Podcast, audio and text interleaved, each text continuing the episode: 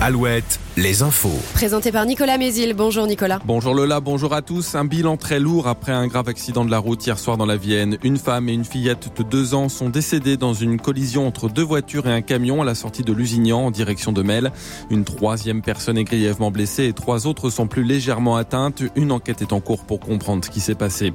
L'affaire de la mort d'un détenu de la maison d'arrêt de l'île de Ré devant le tribunal administratif de Poitiers. Aujourd'hui, l'homme avait succombé quand des surveillants pénitentiaires avaient tenté de le maîtriser lors d'une rébellion. Trois d'entre eux ont été condamnés. L'administration pénitentiaire leur a retiré la protection fonctionnelle, laissant à leur charge les dommages et intérêts à verser. C'est cette décision qu'ils contestent.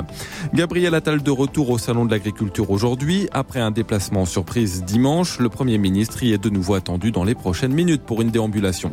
Parmi les promesses faites aux agriculteurs, une nouvelle loi agricole. La ministre déléguée à l'agriculture, Agnès Pannier-Runacher, a indiqué hier sur Public Sénat que le texte faciliterait l'installation des réserves d'eau, refusant d'utiliser le terme bassine. Et d'ailleurs, les anti-bassines préparent une nouvelle mobilisation à Mel fin mars, un an après la manifestation de Sainte-Soline.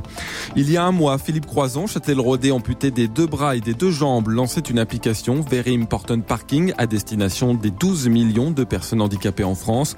Application qui recense les places de stationnement qui leur sont spécialement réservées.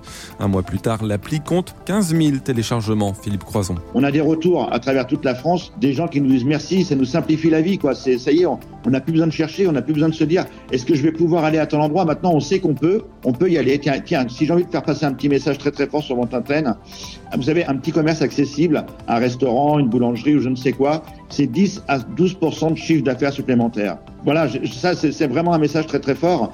Et sur l'application, aujourd'hui, cette application, elle est participative. C'est, très ludique. Hein. On peut déclarer des places de parking, on peut dé- déclarer des toilettes. Et là, très bientôt, on va mettre un petit questionnaire pour déclarer les, tous les commerces accessibles. Donc, euh, vous voyez, on est, on est au début de l'aventure et on avance à une vitesse incroyable. Dans l'actu sportive, le premier quart de finale de la Coupe de France de foot ce soir, Lyon-Strasbourg à 20h45. Enfin la météo, les deux Charentes et la Gironde en vigilance orange pour la crue de la Drône, frontalière des trois départements. Le ciel reste chargé avec encore quelques gouttes actuellement, mais les averses devraient cesser dans la matinée. En revanche, le vent de nord sera assez sensible. 9 à 11 degrés cet après-midi avec un ressenti plus frais. Très bonne journée à tous. Matin Alouette. 6h, 10h.